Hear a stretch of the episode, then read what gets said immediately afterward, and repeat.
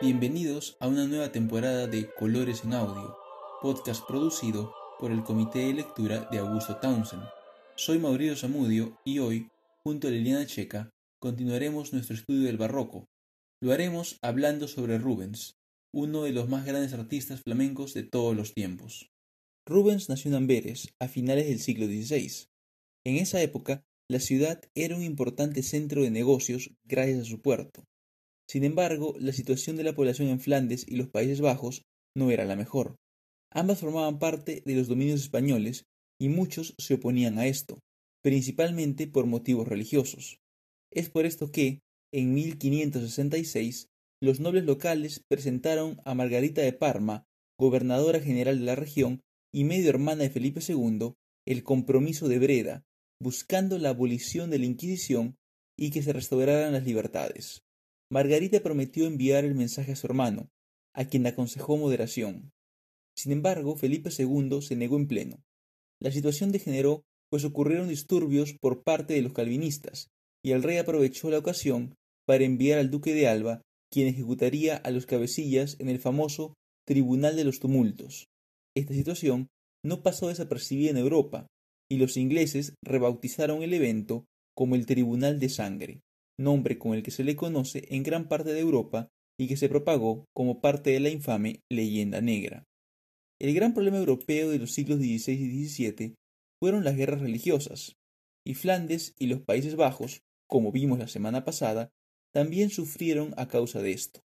Estas guerras llegarían a su clímax en la primera parte del siglo XVI, con la Guerra de los Treinta Años, esta pasaría a ser la mayor guerra de religión de la época, pero para España, Flandes y los Países Bajos no fue sino una parte de su guerra de los ochenta años.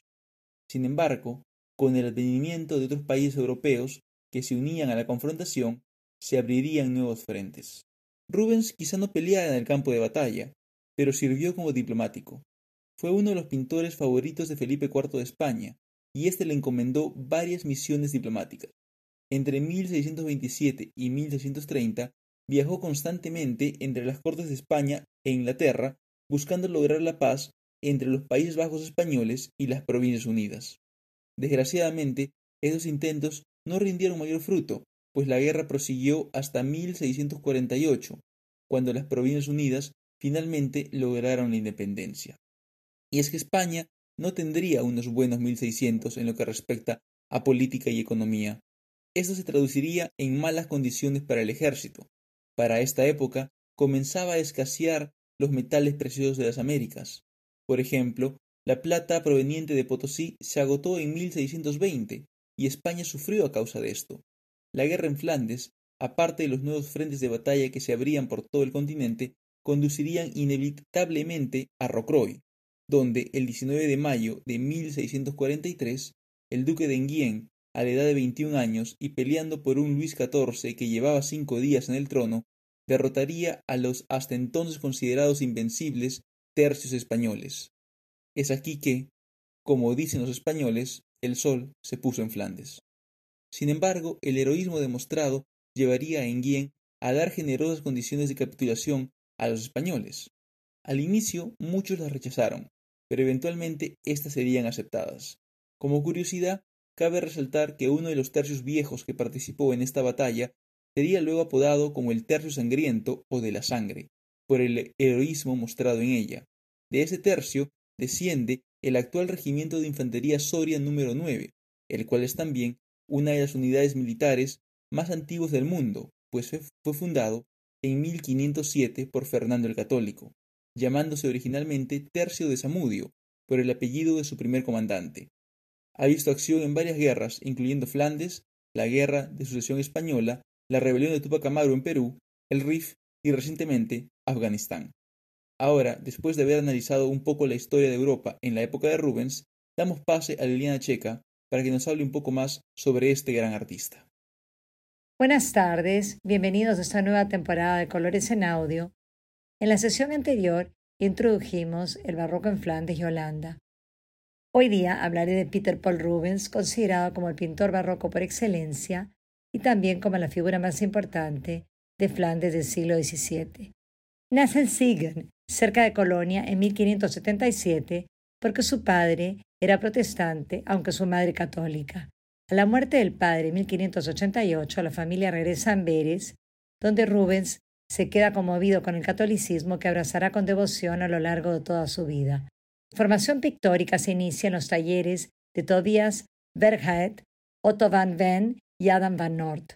Sin embargo, si Rubens alcanza fama y éxito, se debe a que viaja a Italia, donde pasaría nueve años en distintas repúblicas y se inspira en otros artistas.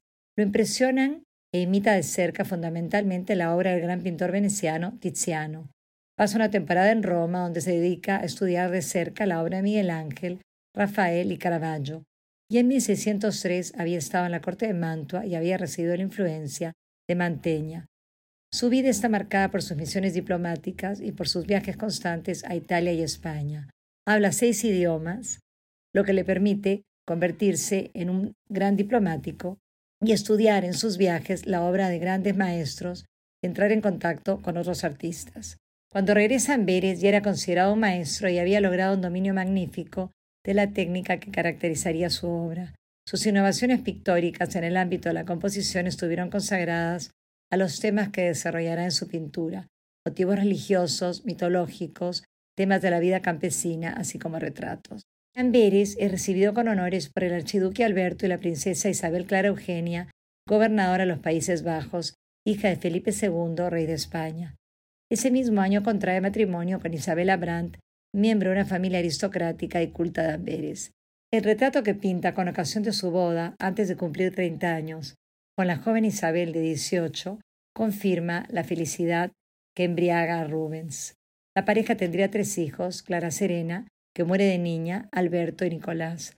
Rubens, a través de la pintura italiana, había conocido este tipo de representaciones de matrimonios unidos por el amor y el afecto.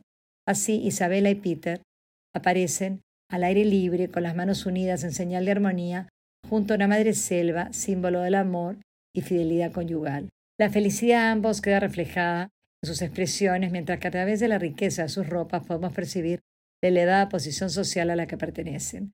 Rubens no hace un retrato cualquiera, sino que se preocupa por incluir detalles minuciosos que nos remiten a su época y costumbres.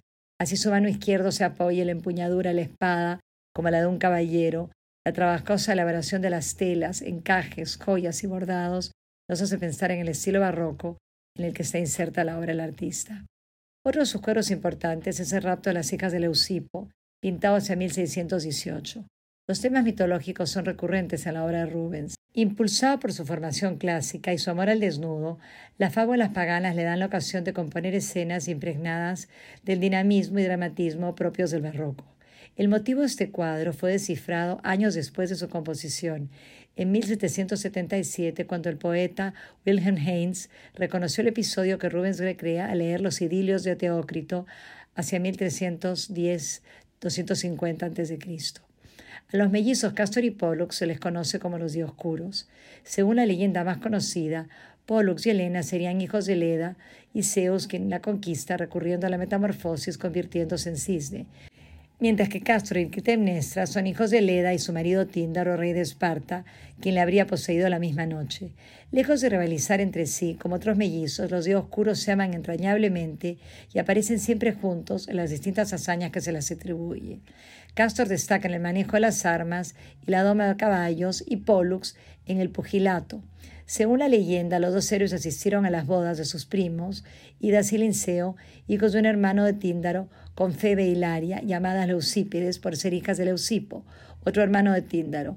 En mitad de la fiesta, los dioscuros raptan a las hermanas. Rubens se concentra en el momento mismo del rapto en el que las leucípides miran extasiadas al cielo, impotentes ante la fuerza de Castor y Pollux.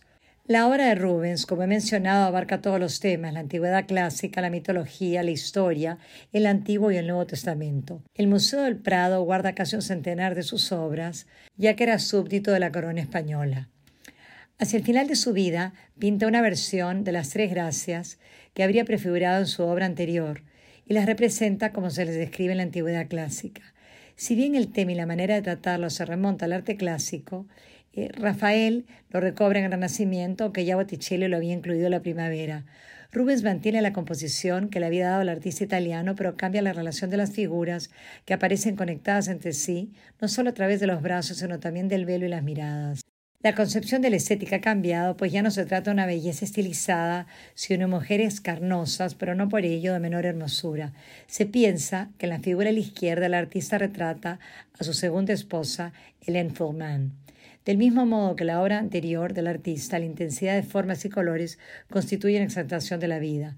Mezclando tres colores básicos, rojo, azul y amarillo, Rubens consigue el colorido perfecto de la piel humana. Rubens conservó esta pintura en su hogar hasta el momento de su muerte, en 1640, en que fue adquirida por Felipe IV y pasó a decorar una de las antiguas salas del Alcázar de Madrid. La sensación de movimiento que irradian las tres gracias invita al espectador a participar de la escena. El fondo del paisaje, realizado por el azul intenso del cielo, y las flores de la guirnalda exaltan la belleza del conjunto. En la corte, Felipe IV, rey de España, conoce a Velázquez, pintor de corte. En Inglaterra sería nombrado caballero por el rey Carlos I. Sin embargo, su obra más importante sería el ciclo de 22 cuadros que pinta para María de Medici, reina de Francia, esposa de Enrique IV, para celebrar su rol de regente a la muerte de su marido, con quien había tenido un matrimonio desgraciado. Hoy día, estas pinturas se encuentran en el Louvre. En 1635, compra la casa de señorío de Headsten, pasa el resto de su vida en semi-retiro pintando paisajes al lado de su última esposa, Hélène Fourman, que sería motivo de muchos de sus cuadros y retratos. Tiene un taller prolífico con una producción de alrededor de 1.500 cuadros. Y hasta la próxima sesión de Colores en Audio.